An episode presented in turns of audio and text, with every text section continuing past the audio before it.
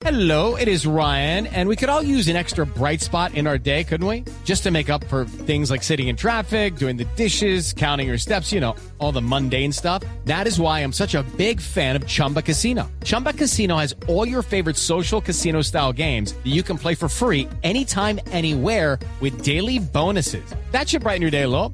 Actually, a lot. So sign up now at chumbacasino.com. That's chumbacasino.com. No purchase necessary. BGW. Void were prohibited by law. See terms and conditions. 18 plus.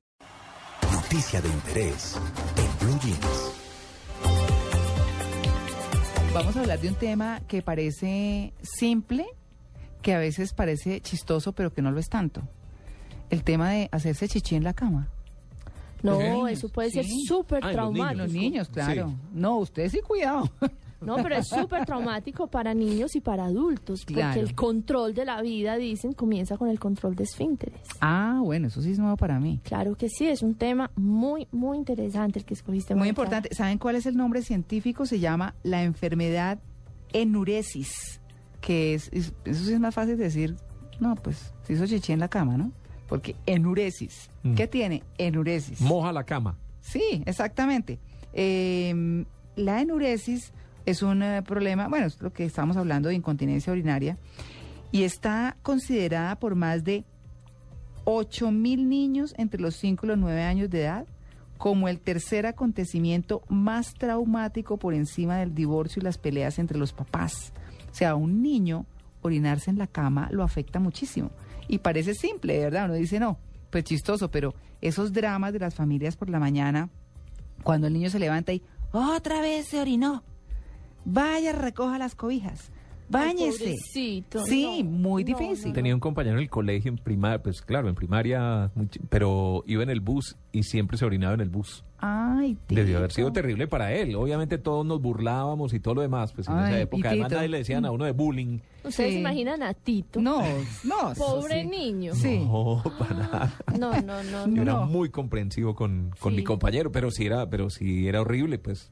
Sí, en algunos casos es psicológico, es que es un tema muy complicado. Pues mire, vamos a hablar con el doctor Juan Pablo Llano, él es endocrinólogo y pediatra y pues bueno, vamos a abordar ese tema de enuresis o la incontinencia urinaria en los niños. Doctor Llano, muy buenos días. Buenos días, ¿cómo están? Bien, bueno, la cosa es más seria de lo que parece, ¿no? Sí, claro que sí. Es, sobre todo es una enfermedad que se subdiagnostica. No, no todo el mundo piensa que es un problema eh, y lo ven como una enfermedad. A veces los papás y los mismos niños eh, no, no demandan ayuda, no solicitan que, que se haga algo. Y sí lo que vemos es que es, bastante frecuente eh, y sobre todo que hoy en día hay ayudas disponibles desde temprano para evitar justamente todas las consecuencias que tenemos en ellos. Claro, ¿cuáles son las causas de que un niño se orine en la cama? Tenemos dos grupos grandes. Normalmente un niño se puede orinar en la cama hasta los cinco años, es normal por la maduración neurológica, pero después de los cinco años ya usualmente tenemos todas las herramientas para que haya un control adecuado.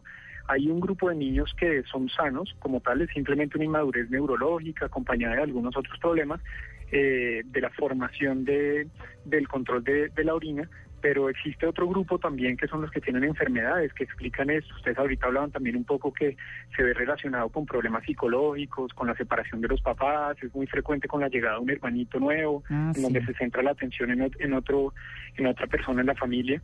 Entonces hay, hay dos grupos, pero en general todos pueden tener manejo. Lo importante es que nosotros hagamos una, un estudio y un diagnóstico temprano.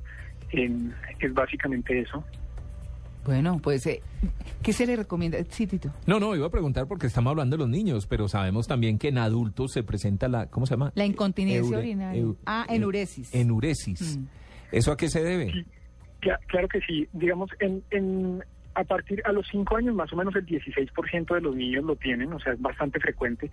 Ya hacia los 15 años es mucho menor, es 1 a 2%, pero existe, claro que sí, existe también el adulto que, que tiene enuresis en la noche. Normal- Normalmente lo que tenemos que estudiar es que haya un mecanismo de... La, la, continencia de la orina depende de una parte neuron- neuronal, de las hormonas, de la, perdón, de la, parte nerviosa, que pueda hacer un estímulo de que uno tenga la vejiga llena, que uno tenga la sensación que, que tiene que ir al baño. Y la otra parte es la parte hormonal, que es la parte que bloquea un poco el, estímulo de orinar. Y justamente esas dos que se van a relacionar para que no puedan en la noche pasar intervalos mucho más largos. Ustedes entienden que en la noche a veces uno pasa 8 o 10 horas sin ir al baño. Y a medida que más pasa el tiempo, los que son adolescentes o adultos probablemente tienen problemas en, ese, en esos aspectos y tenemos que manejarlos ya mucho más precisamente. Eh, también hay otro grupo que es un poco diferente, que es la, la que se llama nicturia, que son, ellos sí controlan los esfínteres, que es lo que uno ve más en el adulto mayor, que es un control adecuado que se tiene que levantar muchas veces al baño. Ah, Eso también tiene un manejo específico.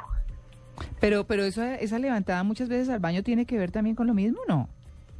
Se- tiene que ver, no, no es el mismo mecanismo precisamente, pero sí el, el enfoque que uno debe hacer y el tratamiento puede llegar a ser el mismo. No. Lo que pasa, no, y hago la pregunta es porque cada vez ve uno más publicidad y, y entra uno a los supermercados y ve más los famosos tenas, Sí. ¿cierto? Pañales para hombre, para mujer, para señores, señoras. Entonces le da a uno la impresión de que esto es algo que cada vez eh, es más común. frecuente. o que de pronto antes la gente por pena no lo, Eso le quería decir. no, no lo asumía. Hay más tranquilidad y pues porque ya los adultos mayores en muchos casos tienen que utilizar pañal. Es que además para los oyentes que nos están escuchando, porque sabemos que es un tema muy traumático para las personas que sufren de Alzheimer, o, o sea, es una cosa que le sucede a muchas personas, pero la gente lo vive muy solo y muy silencioso, y ahí no, o sea, no, no le resta valor al ser humano, no, es un tema, digamos, es una enfermedad como lo dice el doctor, pero no tiene por qué generar vergüenza, esa vergüenza social, eh, eh, yo pienso que es muy dolorosa, además muy injusta. Sí, sí, sí, por supuesto. Pues doctor Llano, eh, una, una última pregunta en este sentido.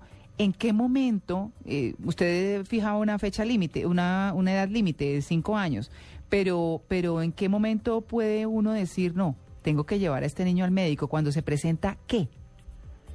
Yo, yo lo que le, lo, lo que le recomiendo a los papás, sobre todo que son los que se enfrentan a este problema, si ustedes ven que el niño ya está comenzando a tener impacto en la vida diaria, si él comienza a sentirse señalado, si él mismo comienza a decir por qué me estoy orinando en la cama, qué es lo que está pasando, es un signo de alarma ya para que consulten. Un niño igual, lo que les decía, después de los cinco años en general debe tener un control adecuado, pero si vemos que nos estamos acercando cerca a los seis, siete años y todavía no lo tenemos, también es bueno que lo veamos para que mire, para que podamos comenzar a hacer un plan de manejo. Eh, y sobre todo, entre más es la edad, como ustedes decían antes, un niño mayor de 7 años necesariamente tenemos que verlo porque a medida que pase más tiempo, pues más complicado va a ser el manejo y las repercusiones que él va a tener. Doctor, yo tengo una pregunta. Muchos hombres, hablando ya de los adultos, se preocupan por una operación de próstata. ¿Creen que después de la operación de próstata, No eh, la nada. neurosis, sí, y que van a quedar con goteo? ¿Eso es Sí. siempre así o es evitable? No, no necesariamente, depende también de las técnicas que, que se utilicen en la cirugía, dependiendo de la patología que tenían de base. Hay cirugías de próstata por hiperplasia, solamente porque la próstata está grande, o por un cáncer como tal, que tienen que hacer una cirugía mucho más grande. Entonces, no necesariamente tiene que haber el goteo, si es una complicación frecuente, pero como ustedes bien lo dijeron, yo pienso que sobre todo estos temas que antes eran un poco tabú, es muy importante hablar con el médico y preguntar a veces cosas que son muy obvias como es normal que esté teniendo el goteo después de la cirugía o no, porque muchas veces podemos hacer un manejo mucho más temprano y muchas veces en el mismo consultorio los pacientes no lo dicen por pena o porque se van a sentir un poco presionados para hacer algo más. Me acordé ahora que estaba diciendo Tito eh, todo el tema de que cada vez con eh, menos vergüenza y que los pañales y que la cosa. Me acordé alguna vez, eh, estábamos hablando con un colega mm, y decía, oiga, ¿usted se ha dado cuenta todos los comerciales que hay de medicinas para controlar los gases? Dice, es que los colombianos sufrimos mucho de gases. Entonces, porque comemos muy pesado.